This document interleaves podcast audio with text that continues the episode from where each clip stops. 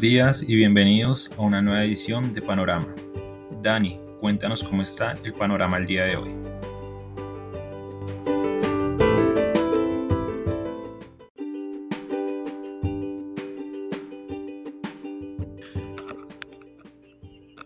Muy buenos días a los seguidores del podcast Panorama de Global Securities. Hoy 15 de diciembre de 2021, panorama indeciso, noticia de la jornada. El regulador colombiano decidió aprobar eh, la solicitud de OPA por parte del grupo Gilinski y obviamente eh, sus socios de Abu Dhabi con relación a las acciones de Grupo Sura. No estamos hablando ya de las acciones eh, de Nutresa, sino de Grupo Sura, que es una segunda operación. El precio ofrecido es de 8 dólares con un centavo, más o menos 8 por 4 mil, porque el de ayer estábamos cerrando muy cerca de los 4 mil pesos por dólar, es equivalente a un precio de 32 mil pesos por acción aproximadamente. Obviamente esto cambiará de acuerdo a la TRM y es un precio que pues, sin duda era superior a los precios que se estaban negociando la acción de Grupo Sura. Sin embargo, eh, recordemos que el mercado colombiano durante los últimos años no ha reconocido realmente el valor de las acciones que se están negociando en bolsa frente a lo que eh, supuestamente sería su valor justo. Em, la acción de Grupo Sur había cerrado en 25.150 pesos, por eso tiene una prima más o menos de un 25 o 30% frente al precio de cierre, pero no necesariamente quiere decir que sea realmente una prima frente al valor justo como tal de la acción. Lo mismo que ocurre con Grupo Nutresa. Nutresa estaba negociándose antes de conocerse esta información acerca de los 21 mil pesos y el precio em, prometido o el precio ofrecido más bien de la compra es de cerca de 30 mil. Cualquiera puede decir que una prima de 30 o 40% es suficiente para eh, convencer a los inversionistas. Muchos lo harán sin duda, pero otros tantos como sus controlantes, el grupo empresarial antioqueño, que son Grupo Sura y Grupo Argos, pues ya nos dijeron esta semana que no van a aceptar esa oferta. Queda pendiente estos otros accionistas minoritarios que van a hacer y la posibilidad que nos imaginamos nosotros de que más adelante Gilinski en conjunto con Abu Dhabi lance otras ofertas adicionales, ahora sí, dando unas primas realmente frente a los precios justos. Con respecto a los mercados internacionales, el Standard Poor's lleva dos días negativos, un descenso en total del 1,65%. La rápida dominancia que está tomando Omicron en varios mercados donde se han realizado o donde se realizan de manera juiciosa secuencias genéticas, como en el caso del Reino Unido y de Dinamarca, pues puso ayer contra la pared a las compañías aéreas, caían 4.7% ayer, sí, pues entre ayer y el día lunes. El sector eh, hotelero también caía algo muy parecido. El tema de petróleo también se ha visto afectado recientemente. Así que digamos que estos elementos de Omicron, eh, que todavía no sabemos mucho acerca de esto y sus implicaciones de mediano y de largo plazo, pues eh, han generado algo de correcciones a la baja. Por otro lado, los futuros hoy abren quietos. ¿Por qué están quietos los futuros? Bueno, hoy tenemos reunión de la FED donde nos van a delinear ese cambio de mensaje que tan esperado por parte de la entidad, teniendo en cuenta esos altos niveles de inflación y que eventualmente la inflación descienda más lento de lo anticipado. En general, el mercado está de acuerdo en dos cosas. Primero, que van a acelerar el ritmo de reducción de compras de títulos. En noviembre, a mediados de noviembre, nos dijeron que iba a ser a una tasa de 15 billones de dólares por mes, cada vez menos. ¿sí? 15 billones menos en un mes, luego otros 15 billones, lo cual eliminaría esos 120 billones que estaban comprando en octubre eh, hacia el mes de junio de 2022. Pero la idea es que lo va a acelerar. Y ahora se está hablando que no se van a esperar hasta junio, sino hasta marzo, por lo que podrían duplicar la velocidad de retiros o de reducción de compras. Y el otro elemento es que hay unanimidad en que la Fed va a aumentar la tasa en el 2022, pero la pregunta es cuántas veces. El mercado está entre dos y tres veces. Los operadores de deuda ya están hablando casi de tres veces, casi, casi, no completamente lo han descontado, pero casi lo, han venido haciendo. Los analistas hablan de dos veces, así que muy probablemente la FED tome la decisión de que sean dos, dos incrementos de tasas o que estén señalando que van a ser dos incrementos de tasas en el 2022, porque pues también tiene una aproximación más cautelosa, sin eh, descartar que haya miembros de la entidad que crea que se necesita una respuesta más agresiva. Esta respuesta o este cambio de mensaje es lo que ha venido fortaleciendo al dólar, ha estancado también al precio de las acciones en los Estados Unidos, no solamente la variante Omicron, sino pues estas expectativas de cambio de Em, impulso monetario. Recuerden que ese impulso monetario ayudó mucho durante el 2020 y parte de este año 2020 y este 2021 totalmente, porque ya estamos finalizando, obviamente. Por eso, la idea de que le retire el estímulo genera algo de... Mm, nerviosismo por parte de los inversionistas. Europa, como viene esta semana, también con una dinámica no muy buena el lunes y martes. El descenso ha sido más moderado que los Estados Unidos, pero es que el repunte de Estados Unidos había sido más fuerte. Hoy Europa además está valorizando ese 0.4%, así que digamos que en general la dinámica es parecida, pero digamos más atenuada. En el mercado de visas el dólar se está fortaleciendo esta semana nuevamente. El índice de XY está en 96.5 unidades, que es el techo del rango de negociación durante el mes de diciembre. Las monedas latinoamericanas se han debilitado durante esta semana, especialmente el peso colombiano 3% el día de ayer y el chileno 1.65% en lo corrido de esta semana. Materias primas, el mercado petrolero se está debilitando nuevamente frente al cierre del viernes, que el, el, Brent cotizó a 75 dólares con 15 centavos, el Brent ha caído 3% al día de hoy. Estamos por debajo de los 73 dólares el barril. Y pues la información o eventualmente esto que nos dijo la Agencia Internacional de Energía, que es contradictorio frente a lo que nos había hecho la OPEP el día lunes, de que la demanda sí se va a afectar por el tema Omicron y que redujo a la baja en 600 mil barriles su expectativa de demanda para el primer trimestre del 2022. Eh, esto pudo haber afectado al mercado el hecho de que los inventarios API hayan aumentado nuevamente, a pesar de que hoy la expectativa es de una caída para los inventarios que eh, nos va a dar a conocer el Departamento de Energía de los Estados Unidos, pero todos estos elementos tienen mucho que ver en ese debilitamiento del petróleo. Nuestra visión de corto plazo, seguimos percibiendo que la demanda supera la oferta, así que de corto plazo vemos algo de presión alcista adicional. Eh, este año pues cerraríamos nuestro en nuestra percepción por encima del nivel actual de los 72 dólares con 80 centavos que tiene el Brent. Eh, pero ya para el próximo año, y ahí sí adoptamos el mensaje de la Agencia Internacional de Energía, la oferta va a ir recuperándose porque la señal de precios es suficientemente buena para que los productores estadounidenses de shale oil reactiven su... Em, sus operaciones como tal. Y esto va a hacer que aumente la oferta en Estados Unidos y también en otros países del mundo. Esto balanceará nuevamente al mercado e irá o presionará levemente a la baja los precios del crudo. Pero de corto plazo, repetimos, para nuestro concepto, la demanda sigue superando a la oferta. Pasando al tema de la renta fija, pues llevamos 24 horas a la expectativa, la reunión de la Fed, las tasas de tesoros a 10 años al 1,44% no han cambiado. Importante lo que mencionamos sobre la reunión de la Fed, esto seguramente será la noticia del día de mañana. Y en temas políticos en Estados Unidos, finalmente, los demócratas y de manera unilateral decidieron aumentar el techo de la deuda, que era algo que hemos hablado desde hace varios meses. Lo pueden hacer porque pues tienen la mayoría nominal, digámoslo así, en el Senado. En la Cámara todavía tiene una mayoría suficiente para, digamos, aprobar este mismo tipo de decisión.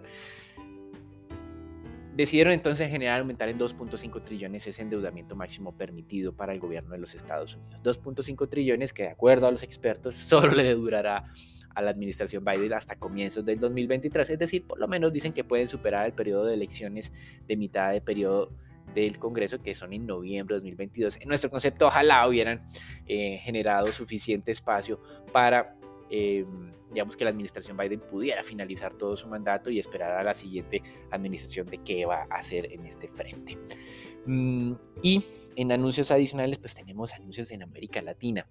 En América Latina hemos tenido eh, la reunión del Banco Central de Chile, donde confirmó la expectativa de incrementar la tasa en 125 básicos. La nueva tasa de referencia en Chile ya es del 4%. Por eso creemos que el resto de países de la región, como Colombia, tendrán que ser agresivos, ya que no quiso incrementar la tasa en el mes de noviembre.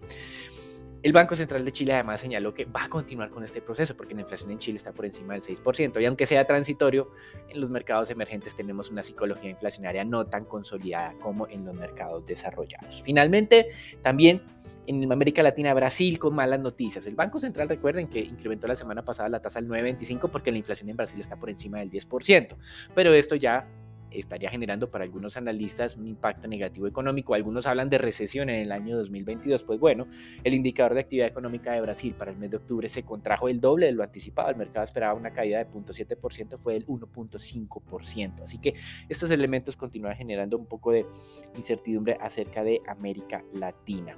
Para finalizar, dos datos muy importantes en China, desaceleración o por lo menos crecimiento del consumo de los hogares por debajo de lo esperado o de las ventas minoristas.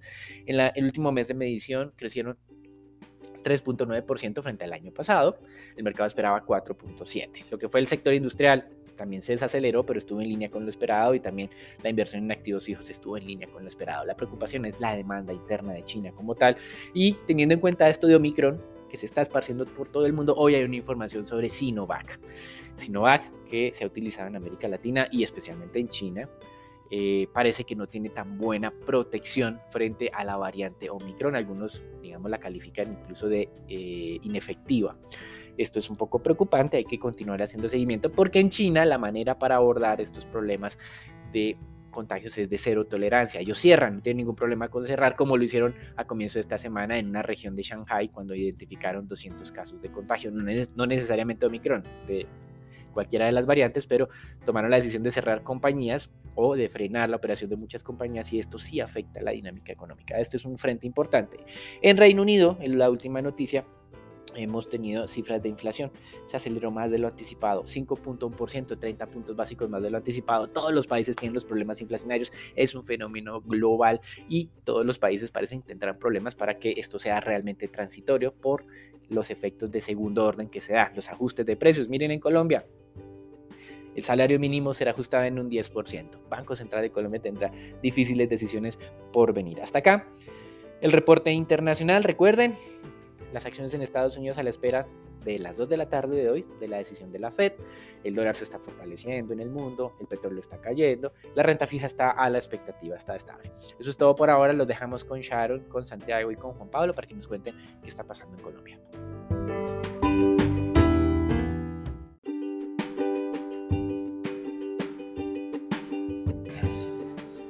Gracias Dani, ¿cómo están? Vamos a hablar de las noticias de Colombia. Para comenzar, de acuerdo a la, encuesta de opinión financiera elaborada por Desarrollo y la Bolsa de Valores de Colombia, para el mes de diciembre el pronóstico de crecimiento del PIB para el 2021 se ubicó en un rango entre 9,43% y 10%, con 9,55% como respuesta como mediana.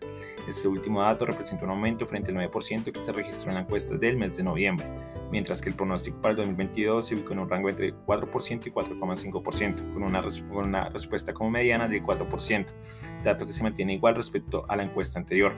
Por otro lado, los analistas de acuerdo a la encuesta consideran que la inflación se ubicará en 5,29% para diciembre, dato que estaría fuera del rango meta del Banco de la República del 2 al 4%. Por otro lado, el día de ayer, luego de dos semanas de diálogos entre trabajadores y empresarios, se conoció que estos llegaron a un acuerdo de que el incremento del salario mínimo en Colombia para el 2022 sea del 10,07%. De esta forma, el salario mínimo será de 1 millón más 172.172 pesos de subsidio de transporte. Sobre este acuerdo, el ministro de Trabajo, Ángel Custodio Cabrera, aseguró que la decisión buscó siempre solventar las principales necesidades de los trabajadores por la pérdida de poder adquisitivo que se vivió en 2021. 2021. Con este acuerdo, Colombia vuelve a tener un incremento del salario por consenso, que era la apuesta del gobierno nacional desde el inicio de las conversaciones. Para terminar, se conoció que F Desarrollo no estuvo de acuerdo con este aumento en el salario, pues de acuerdo a la entidad el aumento del, mínimo por encima del 7,5% era poner en riesgo la recuperación del empleo formal. En sus cálculos el aumento debió ubicarse entre el 7% y 8%. Según su director, Luis Fernando Mejía, el aumento acordado golpearía la recuperación en sectores que no han retornado a sus niveles prepandemia, como el sector de la construcción y en aquellos municipios de ingresos bajos y medios, especialmente los rurales, en donde la informalidad laboral supera la tasa nacional. Bueno, Santiago, cuéntanos cómo está el panorama del día de hoy de renta variable.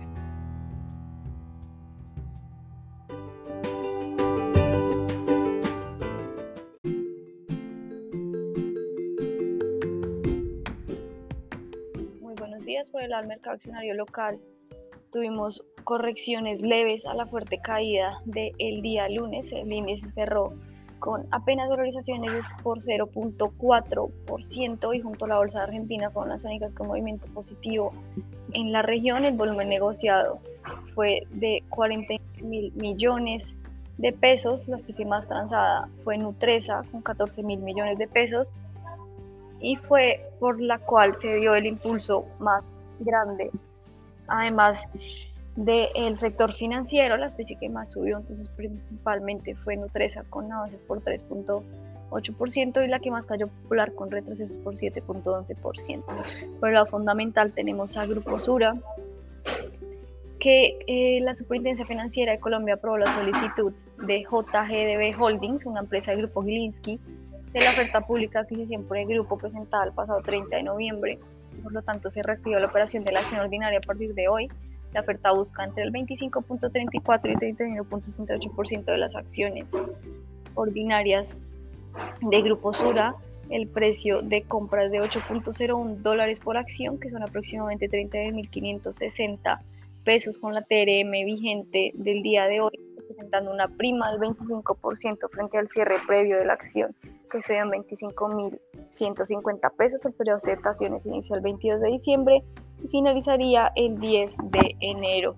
Por la Bancolombia tenemos que la Junta Directiva, teniendo en cuenta los niveles de capital y resultados de la operación y negocios de grupo, recomendó a la Administración revisar la política de dividendos para incrementar el porcentaje de distribución de utilidades a ser propuesto a los accionistas en la próxima asamblea ordinaria. También la Junta autorizó separar el negocio de Nequi y de Bancolombia. Para esto se adelantará el trámite de una compañía de financiamiento ante la Superintendencia Financiera, por la cual Nequi operará como establecimiento de crédito 100% digital. Por el análisis técnico tenemos la acción de Nutresa que inició que a inicio del día de ayer rompió el soporte que venía marcando las anteriores sesiones sobre los 27.300, sin embargo, tan pronto la tasa de cambio comenzó a subir durante el día, eh, lo cual implica un mejor precio para la OPA, la acción cambió su dirección y empezó a dirigirse hacia niveles sobre los 28.000, de esta manera empieza a mostrar un canal lateral entre los 27.300 y los 29.500 pesos. Por el lado de la acción preferencial de la vivienda respecto de soporte sobre la media móvil 200 que se ubica en 31.100 pesos. Además realizó un movimiento de corrección de las desvalorizaciones de las últimas jornadas y empezó a dar señales de una resistencia en 32.500 pesos.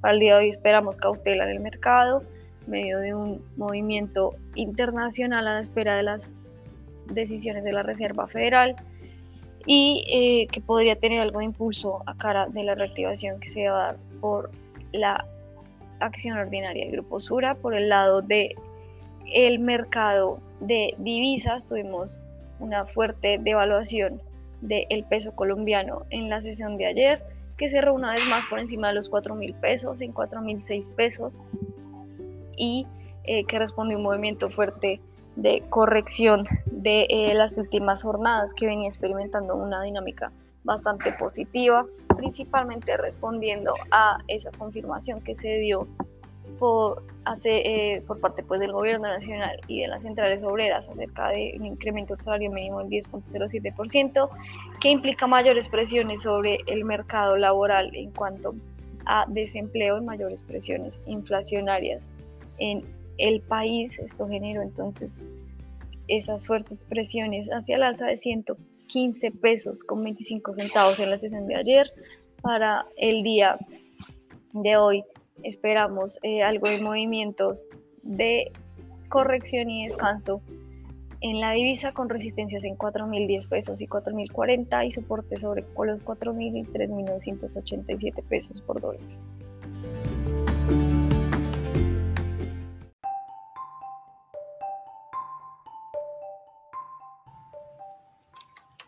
Buenos días. En la sección de renta fija, en particular deuda pública, se observó que durante la jornada del martes los textos a fija presentaron una fuerte desvalorización de 17.03 puntos básicos en promedio.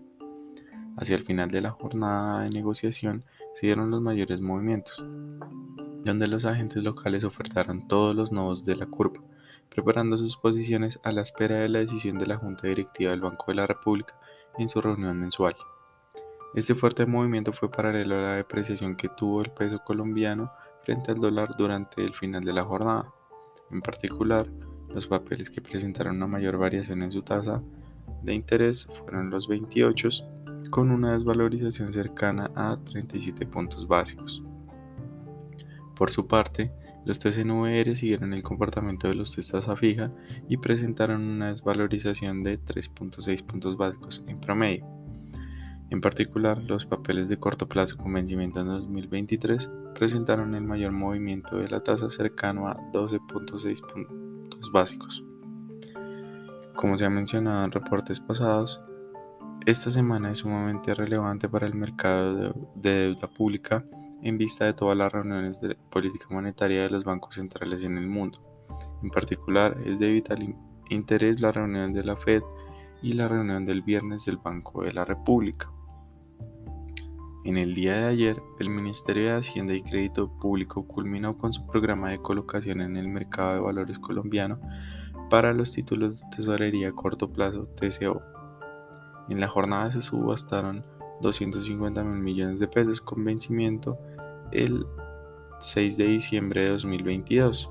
Se recibieron posturas de compra por 280 mil millones de pesos, es decir, 1.1 veces el monto ofrecido. La tasa de interés de corte se situó en 5.55%.